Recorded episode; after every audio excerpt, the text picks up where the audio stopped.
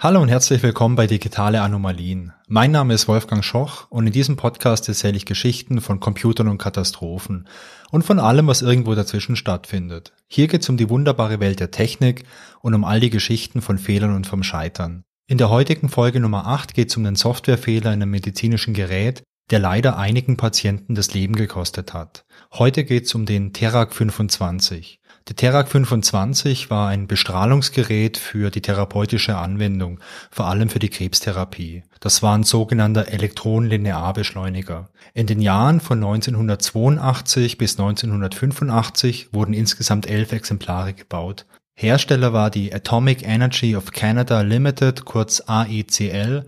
Das war eine kanadische Regierungsfirma, die mittlerweile privatisiert wurde. Zum Einsatz kam das Gerät in verschiedenen Kliniken in Kanada und in den USA.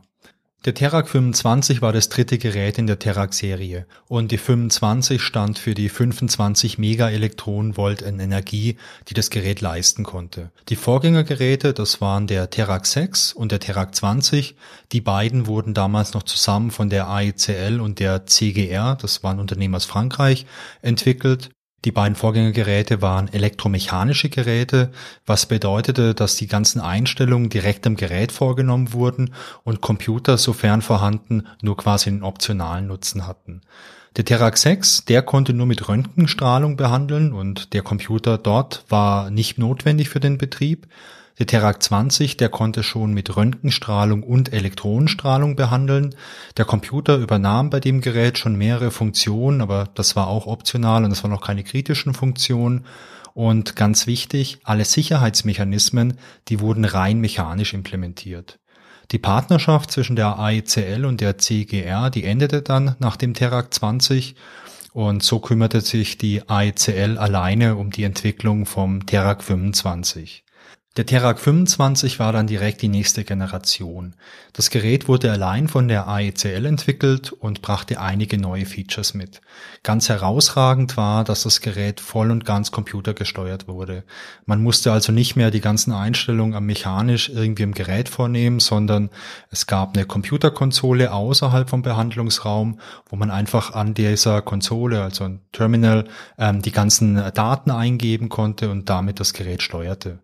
Der Computer war somit ein elementarer Bestandteil von dem Gerät und damit unterschied sich der Terak 25 auch von seinen beiden Vorgängern. Was machte man nun mit so einem Gerät? Der Terak 25, der hatte zwei Betriebsmodi. Zum einen konnte man direkt mit einem Elektronenstrahl einen Patienten oder eine Patientin behandeln. Dabei war die Strahlungsstärke frei wählbar, wobei man für die Therapie meist relativ wenig Energie benutzt hat. Dieser Modus wurde für die oberflächliche Behandlung verwendet, zum Beispiel bei Hautkrebs oder bei anderen Erkrankungen der Haut. Der zweite Modus war die Behandlung durch Röntgenstrahlung. Das kam zum Einsatz, wenn man innerhalb des Körpers irgendwelche Regionen behandeln wollte. Um die Röntgenstrahlung zu erzeugen, wurde der Elektronenstrahl durch ein sogenanntes Target geschickt. Das Target war eine dünne Metallplatte, die war meist aus Blei oder Wolfram. Ich konnte auch nicht wirklich klären, was beim Terak 25 zum Einsatz kam. Ich habe da verschiedene Quellen gelesen. Oftmals wurde von Wolfram gesprochen, teilweise habe ich auch was von Blei gelesen. Das Prinzip ist aber dasselbe. Der Elektronenstrahl schießt durch eine dünne Metallplatte. Diese Metallplatte bremst die Elektronen ab der Großteil von den Elektronen, ich habe gelesen, so 95 Prozent, die werden bei dem Vorgang zu Wärme und der Rest wird zu Röntgenstrahlung. Man spricht da auch von Bremsstrahlung. Ich bin jetzt allerdings nicht so super tief in der Physik drin, um das so ganz genau zu erklären, aber bei Interesse kann man das ja sicherlich nochmal nachlesen. Der Elektronenstrahl knallt also auf dieses Target aus Metall, es entsteht extrem viel Wärme und ein gewisser Anteil an Röntgenstrahlung, die zur Therapie verwendet wird. Und weil eben so viel Wärme entsteht, wird auch klar, dass man für diesen Vorgang extrem viel Energie benötigt. In der Praxis sah das so aus, dass im Röntgenmodus immer mit der vollen Energiestärke von diesen 25 Megaelektronenvolt gearbeitet wurde.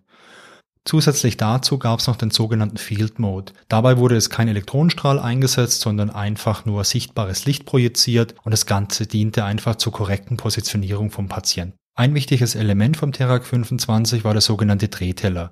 Der befand sich in dem Bereich oberhalb des Patienten und durch die jeweilige Drehung des Drehtellers konnte man halt auswählen, ob der Elektronenstrahl direkt freigegeben wurde für eine Behandlung oder ob, wenn sich der Teller ein Stückchen weiter gedreht hat, eben dieses Metalltarget im Strahlengang drin war oder ob Spiegel in Position gebracht wurden, über die dann Licht projiziert wurde.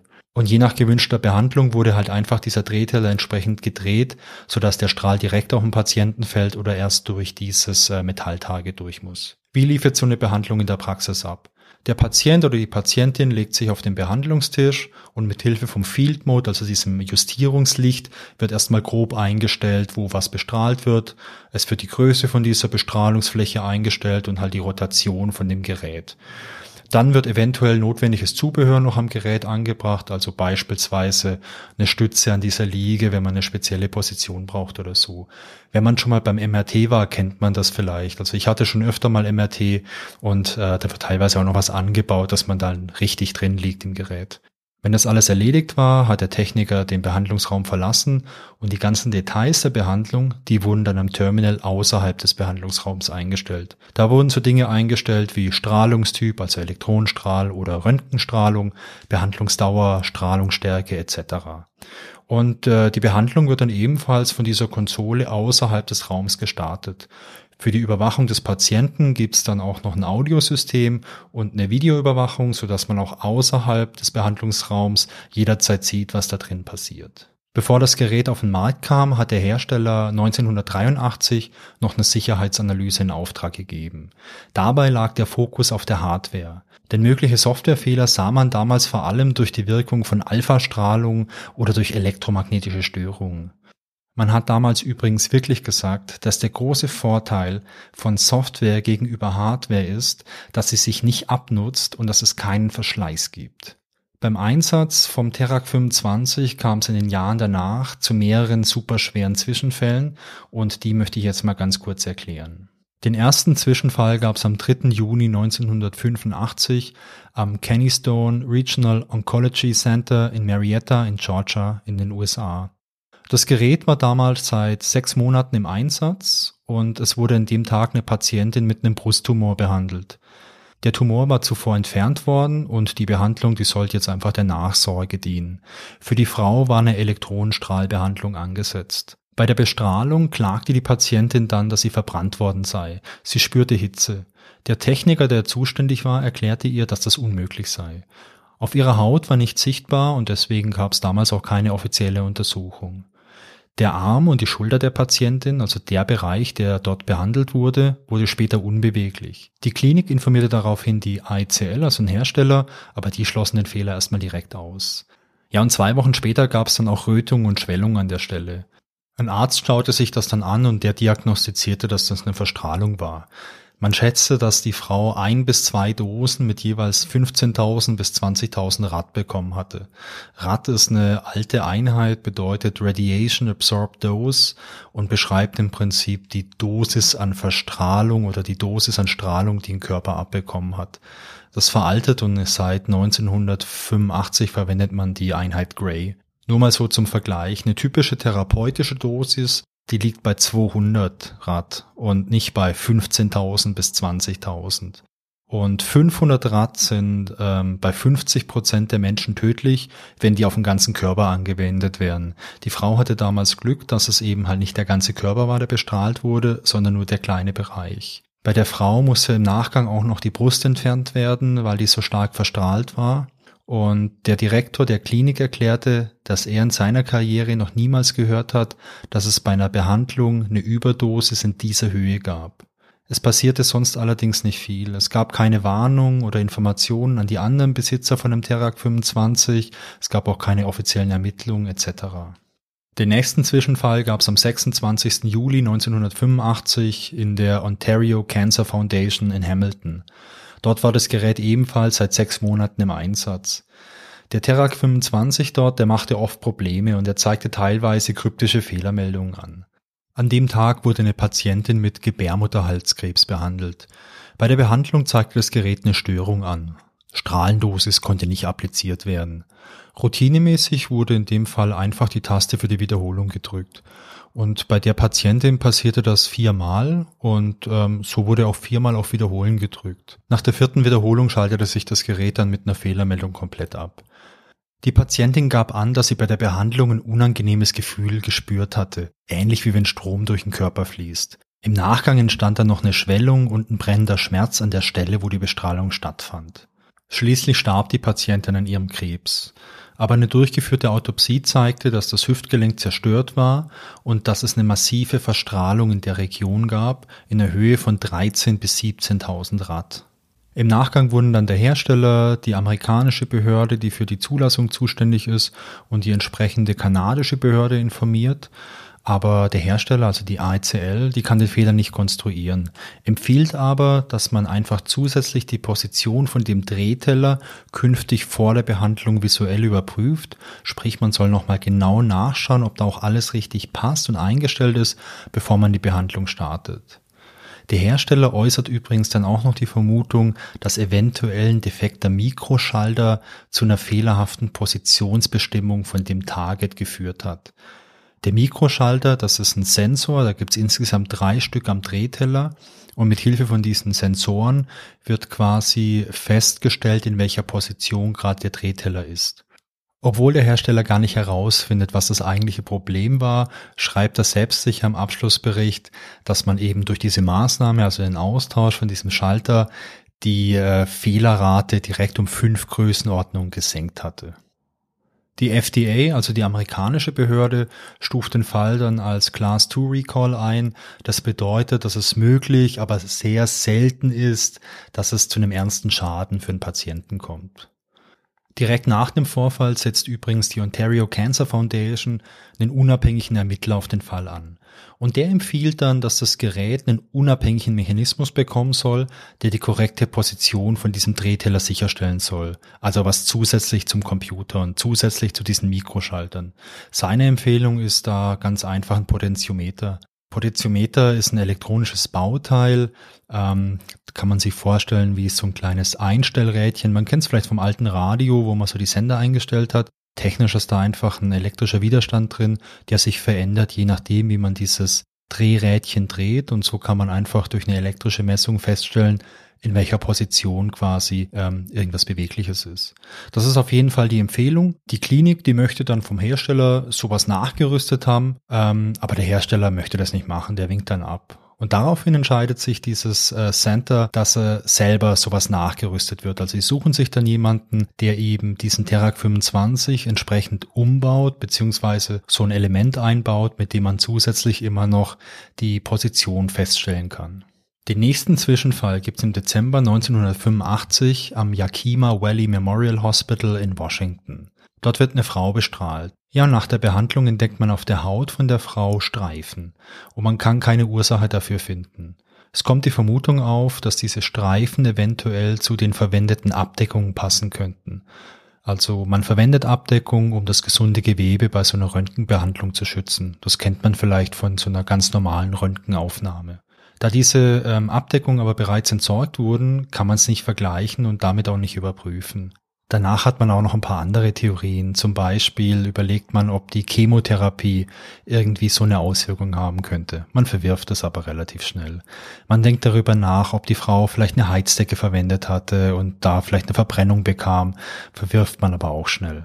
Schließlich wendet man sich an die AECL mit dem Problem. Die Antwort kommt prompt. Man schließt jeden Fehler beim Terak 25 aus. Auf sage und schreibe zwei Seiten werden dann Gründe aufgelistet, die diese Aussage nochmal untermauern. Unter anderem erwähnt man natürlich auch, dass durch die Modifikation an diesen Mikroschaltern, an diesen Microswitches, die Fehlerrate ja nochmal um fünf Größenordnungen runtergegangen ist und das bedeutet ja im Prinzip 10.000 Prozent. Es gibt dann im Nachgang auch keine weitere Untersuchung. Der nächste Fehler trat am 21. März 1986 am East Texas Cancer Center auf. Dort sollte ein Krebspatient am Rücken bestrahlt werden. Die Technikerin, die ihn betreute, war sehr erfahren. Und so gab sie die ganzen Daten vom Patienten und von der Behandlung schnell und geübt in den Computer ein. Ganz am Schluss merkte sie aber, dass sie einen Fehler gemacht hatte. Sie hatte nämlich beim Typ der Behandlung aus Versehen X eingetragen. X steht für X-Ray, also Röntgenstrahlung Eigentlich wollte sie aber ein E eintragen für den Elektronenmodus. Das war ein häufiger Fehler, denn die meisten Behandlungen waren eben Röntgenbehandlungen, so dass man das einfach schon irgendwie mit so einem Automatismus immer eingab. Aber das Problem war leicht zu lösen. Sie wechselte einfach mit den Cursor-Tasten so weit nach oben, bis sie in der richtigen Zeile war und änderte ihre Eingabe. Danach drückte sie ein paar Mal Enter, bis sie wieder ganz unten im Formular war. Und daraufhin zeigte das Gerät an, dass die Parameter überprüft seien und dass alles bereit für die Behandlung war. Vielleicht nochmal eine kleine Anmerkung. Wir sind hier im Jahr 1986. Computer haben noch keine grafischen Oberflächen und Mausbedienung. Um mit einem Computer was zu machen, braucht man vor allem eine Tastatur. Und Benutzeroberflächen, die sind nicht bunt, sondern grün auf schwarz und die ähneln am ehesten irgendwelchen Formularen und man kann dann mit den Cursor-Tasten, kann man darin ein bisschen navigieren und dann eben halt Werte eingeben. Die Technikerin startet also die Behandlung. Nach einem Moment schaltet sich der Terak 25 aber ab und zeigt Mail Function 54 an. Außerdem wird noch eine Behandlungspause angezeigt, was aber normal kein Problem mit einer hohen Priorität ist. Ein Infoblatt auf der Maschine sagt, dass es sich bei der Mail Function 54 um einen Dose Input 2 Fehler handelt. Was das genau ist, wird aber nirgends erklärt. Im Nachgang sagt irgendwann mal ein Techniker von der ICL, dass das entweder bedeutet, dass eine Dosis zu gering oder zu hoch war. Übrigens auch schön, wenn so eine doch wichtige Information nirgends nachzuschlagen ist. Währenddessen empfindet der Patient ein schmerzhaftes und ein elektroschockartiges Gefühl bei der Bestrahlung von seinem Rücken. Er steht daraufhin auf. Das Ganze bleibt aber unbemerkt, da an dem Tag die Videoüberwachung nicht aktiv war. Der Computer zeigt an, dass eine zu geringe Dosis verabreicht wurde. Daraufhin wird die Bestrahlung wiederholt. Da der Patient aber schon aufgestanden ist, beziehungsweise gerade dabei ist aufzustehen, trifft ihn der zweite Strahl nur noch an der Hand. Nach der Bestrahlung litt der Patient an Symptomen von der Strahlenkrankheit, Lähmungen beider Beine und eines Arms. Am Gerät gab es keine Auffälligkeiten. Fünf Monate nach dieser Bestrahlung stirbt der Patient an den Folgen von einer Überdosis Strahlung. Simulationen, die man später durchgeführt hat, haben gezeigt, dass der Patient wohl eine Dosis von 16 bis 25.000 Rad abbekommen hatte.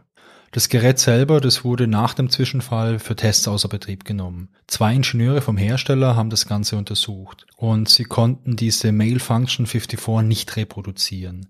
Die AECL erklärte, dass der Terak 25 keine Überdosis an Patienten abgeben könnte. Es gab dann den Physiker Fritz Hager aus dieser Klinik und der fragte bei der AECL nach, ob es ähnliche Fälle gibt. Ähm, das verneinten die aber, obwohl die AECL zu dem Zeitpunkt zumindest von dem Zwischenfall aus Hamilton wusste.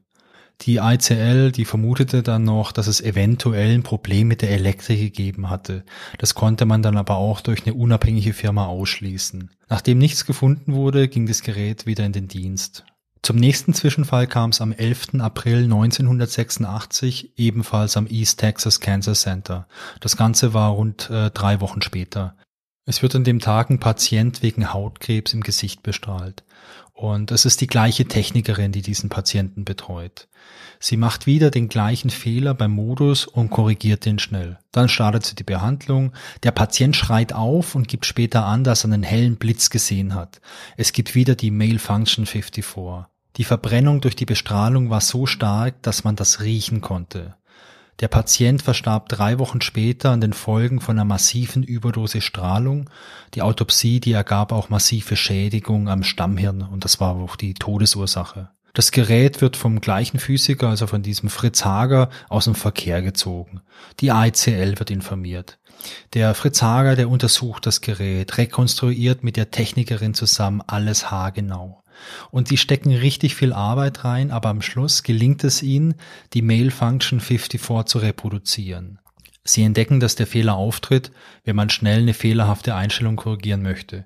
Genau das ist ja auch passiert in den beiden Fällen, als man vom Röntgenmodus auf den Elektronenstrahlmodus gewechselt ist. Und sowas passiert, wenn jemand sehr geübt mit dem Gerät ist. Nachdem Fritz Hager die Prozedur der AECL haargenau erklärt hat, können die den Fehler auch nachstellen. Die ICL misst daraufhin eine Strahlendosis von 25.000 Rad im Zentrum des Behandlungsbereichs. Und man stellt fest, das Ganze passiert, weil der Drehteller in der Position E ist und das Gerät die volle Energie wie beim Modus X benutzt. Sprich, Man möchte eigentlich den Elektronenstrahlmodus benutzen. Das Gerät denkt aber irgendwie, dass es teilweise wohl noch im Röntgenmodus ist. Naja, und im Röntgenmodus wird ja standardmäßig immer die volle Energie verwendet. Also was genau ist passiert? Was hat zu diesen Zwischenfällen geführt? Die Software im Terac 25 war für verschiedene Dinge verantwortlich. Zum Beispiel für die Überwachung vom Status, für die Verarbeitung von Benutzereingaben, für die Konfiguration und die Steuerung des Geräts, für die Steuerung von dem Elektronenstrahl und so weiter. Die Software soll verschiedene Dinge also quasi parallel erledigen. Damit das funktioniert, gibt es einen Mechanismus, den nennt man Scheduler. Für eine richtige Parallelität bräuchte man verschiedene Prozessoren, die quasi ja parallel zueinander arbeiten könnten. Das gibt's damals aber nicht. Der Scheduler macht jetzt folgendes. Der teilt die einzelnen Prozesse, kann man sich vielleicht vorstellen wie einzelne Programme, er teilt die auf und gibt jedem Prozess immer ein bisschen Rechenzeit. So, hey, du darfst mal eine Sekunde arbeiten, dann machst du eine Pause, dann kommt der nächste dran, darfst eine Sekunde arbeiten und so weiter. Und hey, für einen Computer und für ein Programm ist eine Sekunde natürlich total viel Zeit. In der Wirklichkeit sind diese ganzen Intervalle, in denen ein Programm arbeitet, beziehungsweise ein Prozess arbeitet, oftmals noch viel, viel kürzer. Wenn man das jetzt sehr schnell durchschaltet und sagt, okay, du darfst eine Sekunde arbeiten, du, du, du, du, du, und wenn man das immer schneller macht und diese Intervalle immer kürzer werden, dann wirkt es ein bisschen wie Parallelität und in der Praxis reicht das eigentlich aus. Der Scheduler, der sorgt auch dafür, dass die Prozesse korrekt priorisiert werden. Man kann sich ja vorstellen, dass es Prozesse mit einer hohen Priorität gibt. Beispielsweise Elektronenstrahl einschalten, ausschalten. Es muss exakt getimed werden. Und äh, es kann auch sein, es gibt Prozesse, die sind es nicht so super wichtig. Beispielsweise Tastatureingaben einlesen. Ähm, die ganzen Regeln, die hat dieser Scheduler drin und der kümmert sich, dass dann jeder halt auch arbeiten darf. Jetzt gibt's eine spannende Fragestellung und zwar, manche Prozesse, die müssen ja miteinander kommunizieren. Beispielsweise die Tastatur. Ich gebe da irgendwie Daten ein und ich möchte jetzt für das Setup, also für die Konfiguration vom Gerät, die Daten irgendwo herbekommen, irgendwo auslesen. Also es muss irgendwo so einen Link geben. Das ist so realisiert, dass die verschiedenen Prozesse sich den gleichen Speicher teilen. Den Speicher, den kann man sich am einfachsten vorstellen wie eine große gemeinsame Excel-Tabelle. Alle Prozesse können auf diese eine Tabelle zugreifen und die können in diese einzelnen Zellen von dieser Excel-Tabelle Daten reinschreiben und Daten wieder rauslesen. Und so kann beispielsweise der Prozess, der für die Tastatur zuständig ist, die ganzen Informationen, die der Benutzer eingibt, nehmen, entsprechend in diese Excel-Tabelle reinschreiben, eine bestimmte Stelle natürlich und diese Stelle, die kennen die ganzen Prozesse. Und wenn es jetzt darum geht, irgendwie die Konfiguration vom Gerät vorzunehmen, ja, dann wird einfach die ganze Information entsprechend rausgelesen und äh, entsprechend dann eben verfahren. Die Prozesse nutzen jetzt neben solchen Daten ähm, die jetzt irgendwo eingegeben wurden, auch sogenannte Flags im Speicher, um sich zu koordinieren. Ein Flag kann man sich am einfachsten mit einem Schalter vorstellen. Also entweder ist der Schalter auf eins oder auf null oder der ist auf Ja oder auf Nein. Und dazu schreibt man meistens in diesen Speicher halt an einer bestimmten Stelle auch rein, ja, ähm, Flag XY ist jetzt eingeschaltet oder es ist ausgeschaltet. Und so kann man zum Beispiel sicherstellen, dass ein Prozess abgearbeitet wurde, wenn der eine Prozess fertig ist, kann er so einen Flag setzen und dann sieht der nächste Prozess, der überprüft immer, hey, ist das Flag jetzt eingeschaltet? Ja, okay, dann kann ich jetzt weitermachen. Also so ein Mechanismus, so ähnlich kann man sich's vorstellen. Das Ganze offenbart auch schon ein generelles Problem. Wenn verschiedene Prozesse auf den gleichen Speicher zugreifen und den halt auch potenziell ändern können, dann kann es natürlich auch Situationen geben, wo dann vielleicht Daten teilweise von zwei Prozessen geschrieben werden und man am Schluss nicht mehr weiß, was jetzt die korrekte Information ist. Für den Fehler sind jetzt verschiedene Prozesse interessant. Zum einen der Tastaturprozess, der hat die ganzen Eingaben verarbeitet und überwacht. Unter anderem hat er die Behandlungsart und die Strahlungsintensität in dem Speicherbereich hier im Hauptspeicher abgelegt. Dann gab es eine Besonderheit. Wenn der Cursor unten rechts angekommen war, also wenn man alles ausgefüllt hatte, dann wurde ein Flag gesetzt. Dieses Flag hieß Data Entry Complete und es signalisierte, dass alle Eingaben erfolgt sind. Auf die Daten für den Modus und die Strahlungsintensität griffen zwei andere Prozesse zu. Zum einen der Prozess für die Steuerung der Behandlung, der nutzte die Information über die Strahlungsintensität, um dann entsprechend den Elektronenstrahl zu dosieren. Dann gab es einen weiteren Prozess und zwar derjenige, der für die Steuerung von diesem Drehteller zuständig war und der nutzte den Modus, um den Drehteller entsprechend zu positionieren. Sobald dieses Data Entry Complete Flag gesetzt war, begann der Behandlungsprozess mit dem Setup für die Behandlung. Da wurden dann als erstes diverse Magneten positioniert. Ähm, man nutzte hier Magneten, um den Elektronenstrahl zu steuern, um den beispielsweise aufzufächern oder anders zu modifizieren. Wenn diese Magneten positioniert wurden, wurde als erstes ein weiteres Flag gesetzt, und zwar das Magnet Flag. Und dann fing man an, die Magnete zu positionieren. Okay, was machten die ganzen Prozesse jetzt im Fehlerfall? Also angefangen mit dem Tastaturprozess. Der nahm die ganzen Eingaben an und legte die ganzen Daten in entsprechende Speicherstellen ab. Und sobald man mit der Eingabe fertig war und der Cursor unten rechts ankam in dieser Eingabemaske, wurde ein Flag gesetzt. Dieses Flag war das Data Entry Complete Flag und es signalisierte einfach, dass die Eingabe vollständig war. Ein weiterer Prozess, der sich um die Steuerung der Behandlung kümmerte, schaute, ob dieses Fleck gesetzt war. Wenn das der Fall war, fing äh, dieser Prozess an mit der Konfiguration vom Gerät. Und ein Teil von dieser Konfiguration war die Positionierung von diversen Magneten. Man nutzte diese Magnete, um diesen Elektronenstrahl aufzufächern oder anders irgendwie zu justieren. Sobald der Behandlungsprozess dieses Flag sah, wurde mit dem Setup für die Behandlung begonnen. Als erstes wurden die Magneten positioniert. Dafür wurde erst ein Flag gesetzt, das Magnet Flag. Und dann begann man nacheinander die ganzen Magneten zu positionieren und es dauerte circa acht Sekunden pro Magnet. Ähm, ja, übrigens, die Magneten, die waren dafür zuständig, dass der Elektronenstrahl noch mal ein bisschen aufgefächert wurde oder anders modifiziert wurde. Während dieses Magnet Flag gesetzt war, schaute wiederum ein anderer Prozess, ob sich irgendwas an diesen Benutzereingaben verändert hat. War das der Fall, wurde einfach abgebrochen und man sprang wieder ein bisschen zurück im Prozess und fing einfach nochmal komplett neu an mit dem Setup. Großes Problem war es, dass dieses Magnet Flag bereits nach dem ersten Magneten wieder gelöscht wurde und nicht erst nachdem alle Magneten abgeschlossen waren. Sobald dieses Data Entry Complete Flag gesetzt war, begann der Behandlungsprozess mit dem Setup für die Behandlung. Ein Teil von dem Setup war die Positionierung von verschiedenen Magneten, die man genutzt hat, um diesen Elektronenstrahl beispielsweise aufzufächern. Bevor man mit den Magneten begonnen hatte, wurde noch ein weiteres Flag gesetzt, und zwar das Magnet Flag. Und während das Magnet Flag gesetzt war, wurde überprüft, ob sich irgendwas an den Benutzereingaben verändert hat und falls ja, hat man das Setup abgebrochen, hat nochmal von vorn begonnen und falls nein, hat man einfach weitergemacht. Eigentlich eine gute Sache. Das Problem war allerdings, dass man bereits nach dem ersten Magneten dieses Fleck gelöscht hatte und nicht erst am Schluss, nachdem alle Magneten eingestellt waren. Und genau das war der Fehler. Wenn man jetzt acht Sekunden, nachdem der Cursor die rechte untere Ecke erreicht hatte, noch eine Änderung durchführen wollte, dann wurde die nicht mehr vom Prozess, der die Behandlung steuerte, erkannt. Aber die Änderung wurde noch von dem anderen Prozess erkannt, der den Drehteller steuerte, denn das ist der letzte Prozess, der hier relevant war. Wir haben für die Behandlung zwei unterschiedliche Prozesse, die wichtige Dinge durchführen.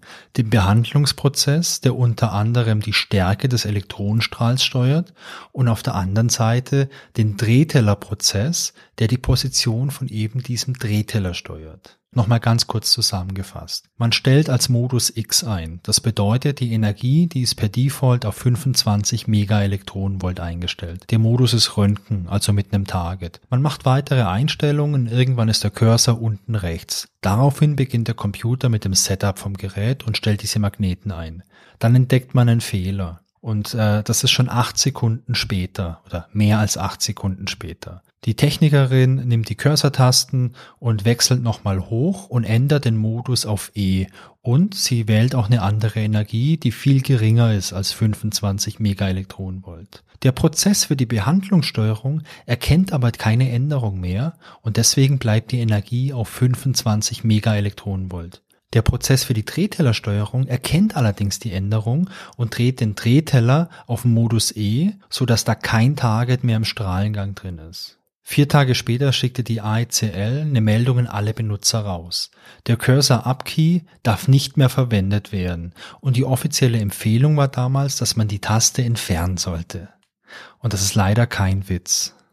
Einen weiteren Zwischenfall gab es am 17. Januar 1987 wieder am Yakima Valley Memorial Hospital. Dieser Fall hatte eine andere Ursache. Damals sollte ein Patient mit Röntgenbestrahlung behandelt werden. Ein Techniker nimmt noch Feineinstellungen vor und bestätigt diese.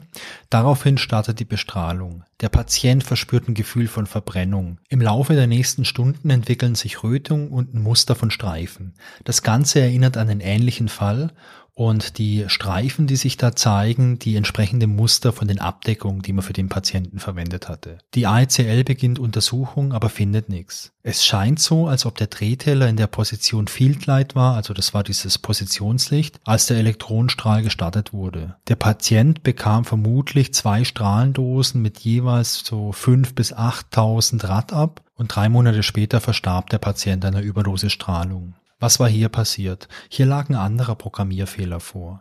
In der Software wurde die korrekte Position von diesem Drehteller über eine Variable gesteuert. Ähm, eine Variable, das ist einfach, ja, wenn wir bei unserer Excel-Tabelle bleiben, ist das eine Zelle, wo ich einfach eine Zahl reinschreiben kann. Es wurde unter anderem von verschiedenen Prozessen überprüft. Wenn diese Zahl ähm, 0 war, dann war die Position korrekt so wie sie gewählt war. Und wenn die Zahl ungleich Null war oder größer als Null war, war die Position noch nicht korrekt. Während des Setups wurde die Position oft überprüft, um einfach sicherzustellen, ob jetzt schon alles korrekt ist. Oftmals wurde die Position mehrere hundert Mal überprüft. Bei jeder Prüfung wurde diese Variable um den Wert 1 erhöht, falls sie ungleich 0 war. Es wurde quasi geschaut, hey, ist, ähm, ist die Variable gleich 0, also passt der Drehteller? Okay, dann machen wir weiter, können wir mit der Behandlung starten. Ah, nee, es ist noch nicht ungleich 0, es ist irgendwie eine 2 drin, okay, dann erhöhe ich jetzt auf 3. Das hat aber gar keinen Sinn gemacht. Also es gab, äh, es gab keinen Sinn, irgendwann mal zu schauen, wie groß dieser Wert ist. Es war eigentlich nur mal wichtig zu schauen, ist es null oder ist es größer als null. Diese Variable war vom Typ Byte und da müssen wir vielleicht einen kleinen Ausflug in die Informatik machen. Okay, was ist ein Byte? Datentypen ja, da steckt schon das Wort Typ drin, haben unterschiedliche Formate, kann man vielleicht sagen. Also ich kann grob sagen, hey, ich möchte hier in so eine Variable vielleicht einen Text reinstecken oder ich möchte eine ganze Zahl reinstecken oder vielleicht eine Kommazahl. Und auch bei den verschiedenen Zahlentypen gibt es nochmal Unterscheidungen. Ein Byte ist beispielsweise eine Variable, da passen genau 256 verschiedene Werte rein. Und ähm, wenn wir mit Zahlen arbeiten, ist das halt einfach die Zahl 0 bis 255. Und jetzt ist natürlich eine spannende Frage, was passiert denn, wenn in dieser Variable schon 255 drinsteht und ich addiere nochmal eins drauf. In dem Fall spricht man von einem sogenannten Überlauf und 255 plus eins ergibt bei einem Byte 0. Denn dann fängt es einfach quasi von vorne wieder an. Und jetzt war hier das Problem, alle 255 Mal, wenn überprüft wurde, ob der Drehteller schon korrekt ist, ja, dann wurde quasi mal eins drauf addiert und dann war die Variable gleich null, ganz unabhängig davon, ob es wirklich in der richtigen Position war oder nicht. Und genau das ist hier passiert. Als dieser Techniker auf diesen äh, Knopf gedrückt hat, auf Set, äh, wurde überprüft, hey, passt schon alles. Und obwohl der Drehteller noch nicht in der richtigen Position war, wurde einfach um eins, äh, wurde eins drauf addiert, aus der 255 wurde eine Null und dann wurde fälschlicherweise halt angenommen, dass der Drehteller in der richtigen Position für die Röntgenbehandlung ist und ein Target am Start ist. Das war es leider nicht und so traf den armen Patienten dann der äh, Elektronenstrahl ohne diese, ohne diese Metallbarriere. Was war die Ursache für die ganzen Probleme, die es mit dem Terac 25 gab? Naja, zum einen wurde die komplette Software von einer einzelnen Person geschrieben. Teile der Software wurden dabei übrigens von den Vorgängern, also vom Terac 6 und vom Terac 20 übernommen. Das wurde übrigens erst entdeckt, als man einen der Bugs auch auf dem Terac 20 reproduzieren konnte. Zum Glück ohne große Auswirkungen, denn der Terac 20, der hatte noch so eine mechanische Verriegelung, die die gefährlichen Kombinationen ausschloss. Die ganzen Tests, die wurden vom gleichen Entwickler vorgenommen. Es gab überhaupt relativ wenig Tests. Es gab keine ausreichende Dokumentation. Die ganze Software war in Assembler geschrieben, was es nicht schlimm ist, aber Assembler ist eine Sprache, die man nicht so leicht lesen kann. Und gerade dann keine Dokumentation zu haben oder sehr wenig Dokumentation zu haben, ist einfach ein Frevel. Es gab große Probleme beim Qualitätsmanagement. Der Hersteller war schlicht und ergreifend überzeugt, dass eventuelle Probleme nur in der Hardware stecken könnten. Darum wurde die auch richtig intensiv getestet, im Gegensatz zur Software. Die Überzeugung kam eventuell von den beiden Vorgängermodellen, aber die waren halt auch rein elektromechanisch. Die vorhandene Dokumentation, die war nicht nur für die Software schlecht, sondern auch fürs Gerät. Beispielsweise wurden da Fehlercodes nur aufgelistet, aber nicht erklärt. Die Fehlermeldungen übrigens, die kamen im Regelbetrieb so häufig vor, dass sich eine gewisse Routine bei den ganzen Technikern einstellte und das sorgte natürlich auch dafür, dass man nicht mehr so wachsam war. Denn wenn es an der normalen Tagesordnung ist, dass es immer Fehler gibt und meine Prozedur ist halt, okay, es tritt ein Fehler auf, ich drücke jetzt noch auf eine Taste, dann wird neuer Versuch gestartet, dann bin ich auch nicht mehr so wachsam, wenn mal wirklich was Schlimmes passiert. Trotz der ganzen geschädigten Patienten schloss die AICL eine Fehlfunktion zunächst komplett aus. Die Software als Fehlerquelle, die wurde sehr lange ausgeschlossen. Dann gab es diese durchgeführten Maßnahmen, zum Beispiel die Microswitches. Es gab keinen kausalen Zusammenhang zwischen den Ursachen und diesen Maßnahmen, aber trotzdem war die AICL davon überzeugt, dass jetzt die Sicherheit um den Faktor 5 verbessert wird. Und das hat eigentlich gar keinen Sinn gemacht. Am Ende wurden alle 11 Terac 25 Geräte zurückgerufen und nachgebessert. Unter anderem wurden solche Hardware-Verriegelungen eingebaut, die man schon von den Vorgängermodellen kannte. Dann wurde ein zusätzliches Potentiometer für die Kontrolle von dieser Drehtellerposition eingebaut. Nach den ganzen Nachbesserungen gab es keine weiteren Zwischenfälle, die bekannt wurden. Für die sechs betroffenen Personen und ihre Familien kam das natürlich viel zu spät. Es ist auch nicht bekannt, dass es im Nachgang irgendwelche Prozesse gegen die AICL gab. Man erzählt nur, dass es diverse außergerichtliche Einigungen gab. Ja, ähm, was ist das Fazit zum Terak 25? Was kann man aus der Geschichte lernen? Vielleicht abgesehen von der Tatsache, dass die AICL viel zu viel Vertrauen in die Software hatte und dieses Vertrauen komplett unbegründet war. Zum einen sicherlich ein schlechtes Risikomanagement. Die Gefahr von einer falschen Strahlendosis war vielleicht nicht super hoch, aber sie war vorhanden. Und ich finde, beim Risikomanagement muss man sich schon Gedanken über das größte denkbare Risiko machen. Und in dem Fall war das größte denkbare Risiko entweder eine Strahlenüberdosis mit direkten Schäden, was wir jetzt gesehen haben in den sechs Fällen, oder natürlich auch eine Strahlenunterdosis, die ja auch schlimme Auswirkungen haben kann. Denn wenn ich jetzt gerade in meiner Krebstherapie bin und ich bekomme immer eine viel zu geringe Dosis, naja, dann wird mein äh, Tumor nicht richtig bestrahlt, wird nicht richtig behandelt und ich sterbe vielleicht dann einfach an meinem Tumor. Und wenn es um so ein Risiko geht, also um die Gefahr für Leib und Leben, dann muss ich mir natürlich überlegen, möchte ich jetzt nur ähm, meine Software entsprechend entwickeln und möchte ich diese ganze Verantwortung meiner Software geben, von der ich auf der anderen Seite ja überzeugt bin, dass die total gut ist und dass da nichts passieren kann. Ich finde vor allem in der Art und Weise, wie die AICL hier mit den ganzen Fällen umgegangen ist und wie die AICL kategorisch ausgeschlossen hat, zumindest für eine lange Zeit, dass in der Software irgendwelche Fehler drin sind, das zeigt mir, dass man beim Thema Risikomanagement hier wohl eklatante Fehler gemacht hat. Und ich finde es auch so ganz gut als Lektion, die man mitnehmen kann. Wenn man in einem Projekt arbeitet, macht es ja immer mal Sinn, drüber nachzudenken, ja, was ist es der Worst Case? Und vielleicht ist der Worst Case gar nicht schlimm. Vielleicht entwickle ich irgendwie eine kleine App, wo man äh, online Pizza bestellen kann. Und dann ist der Worst Case, ähm, eine Bestellung funktioniert nicht. Ja, es hat einen wirtschaftlichen äh, Schaden dann und es gibt vielleicht Kunden, die unzufrieden sind, weil man wartet auf seine Pizza und die kommt nicht. Aber ja, das ist vielleicht auch ein Risiko, was man eingehen kann. Da kommt wahrscheinlich niemand zu Schaden ernsthaft. Aber wenn ich mit so einem Strahlengerät arbeite, das finde ich schon, äh, schon ein bisschen krass einfach. Das nächste Thema, was man da sicherlich mitnehmen kann, ist äh, die Root Cause Analyse. Nach den ersten Fällen wurde die Ursache nicht gefunden und die Fehlerbehebung, die man dann durchführte, die machte man auf der Basis von irgendwelchen Vermutungen. Es gab aber keinen Beweis dafür, dass beispielsweise diese Microswitches verantwortlich waren für die Verstrahlung vom Patienten. Trotzdem sagte aber die ICL, hey, wir haben jetzt hier was verändert, wir haben diese Microswitches hier äh, getauscht oder modifiziert und das bedeutet, dass einfach jetzt die Sicherheit um fünf Größenordnungen größer wird. Und das ist schon eine steile Behauptung, denn um jetzt wirklich zu wissen, ob meine Dinge, die ich jetzt durchführe, meine Maßnahmen, ob die funktionieren, muss ich ja eigentlich auch wissen, was die Ursache ist. Und wenn ich die Ursache nicht gefunden habe, dann ist es schwierig, äh, ohne einen kausalen Zusammenhang sowas zu behaupten. Ich glaube deswegen, dass es wichtig ist, wenn irgendwo Probleme auftreten, dass man sich die Mühe macht und es kann mitunter ja super viel Arbeit sein ähm, und einfach mal schaut, was ist die Ursache dafür und nicht nur auf Basis von Vermutungen irgendwelche Entscheidungen trifft. Natürlich hängt das Ganze auch mit Risikomanagement zusammen, denn wenn ich jetzt an einer Applikation oder einem System arbeite, das überhaupt keinen großen Impact hat und das keine große ja, Verantwortung oder Wichtigkeit hat, dann ist es vielleicht ja auch egal und dann ist das Risiko ja auch vielleicht okay, wenn ich sage, okay, puh, ich finde jetzt nicht die Ursache für meinen Fehler, aber höchstwahrscheinlich auf Basis meiner Erfahrung ist es XY und ich probiere das jetzt mal aus. Und wenn ich falsch liege, ist es okay, dann, dann kommt niemand zu Schaden, da passiert nichts Großes. Es gibt also einen großen Zusammenhang meiner Meinung nach zwischen Risikomanagement und äh, Fehlanalyse und auch Fehlerbehebung. Und last but not least haben wir jetzt auch noch äh, unzureichende Prinzipien in der Softwareentwicklung. Die Software, die ist hochkomplex.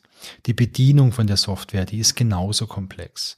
Wir haben solche Dinge wie kryptische Fehlermeldungen. Es wird also nur ein Fehlercode angezeigt. Man kann nicht schauen, was bedeutet der Fehler? Es kommen sehr viele Fehler vor und die meisten sind harmlos. Und das führt natürlich dazu, dass die ganzen Leute, die das Gerät bedienen, da auch ein bisschen abstumpfen, weil wenn Fehler jeden Tag vorkommt, ja tu, dann muss er vielleicht gar nicht vorkommen. Also dann reagiere ich ja gar nicht mehr drauf. Dann so Dinge wie mangelhafte Tests, also wir haben mangelhafte Software-Tests und, und die ACL, die war aber auch mal damit, dass man 2700 Stunden getestet hatte mal dahingestellt, was so eine Zahl überhaupt aussagt. Also die Zeit, die ich für Tests investiert habe, jo, puh, kann jetzt gut oder schlecht testen. Die Zeit sagt ja gar nichts aus. Aber man hat später konkretisiert und hat gesagt, okay, man hat 2700 Stunden halt das ganze Gerät im Betrieb getestet. Das ist nicht irgendwie explizit die Software irgendwie. Und ähm, das kommt alles rein. Was natürlich auch ein Punkt ist, es war nur eine Person, die äh, an dieser Software gearbeitet hat. Und der, also es war ein Entwickler, der hat wohl auch die ICL 1986 verlassen und man weiß auch nicht bis heute, wer das genau war, was ja auch okay ist. Aber wenn ich jetzt wirklich sage, ich habe so ein kritisches Teil, so eine kritische Software, dann kann ich die nicht von einer Person schreiben lassen. Also dann brauche ich doch ein Team oder zumindest mal zwei Leute, dass man hier mal mit vier Augen irgendwie draufblickt.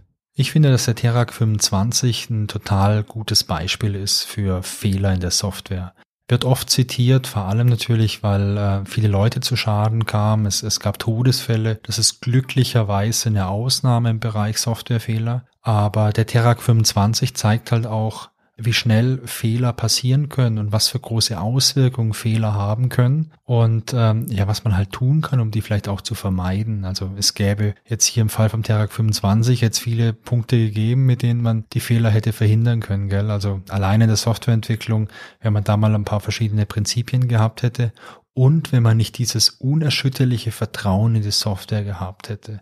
Also ich möchte immer noch mal gerne an diese Sicherheitsanalyse erinnern, die die AECL 1983 gemacht hat wo halt äh, quasi gesagt wurde, ja, äh, Software ist gut, weil die nutzt sich halt nicht ab, die hat keinen Verschleiß. Und das Einzigste, was da halt gefährlich sein könnte, wäre ähm, Alpha-Strahlung, die vielleicht im Speicher irgendwas durcheinander bringt oder halt auch elektromagnetische Strahlung, die auftritt und dann vielleicht irgendwelche ähm, Störungen in den Computer reinbringt und deswegen einen Softwarefehler verursacht. Aber Software an sich, was soll denn da kaputt gehen?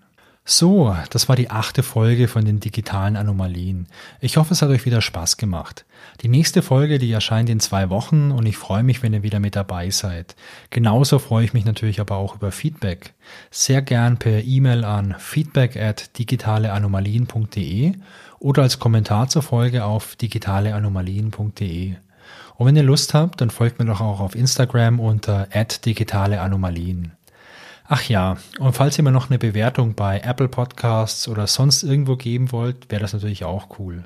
Bleibt gesund und tschüss bis zum nächsten Mal.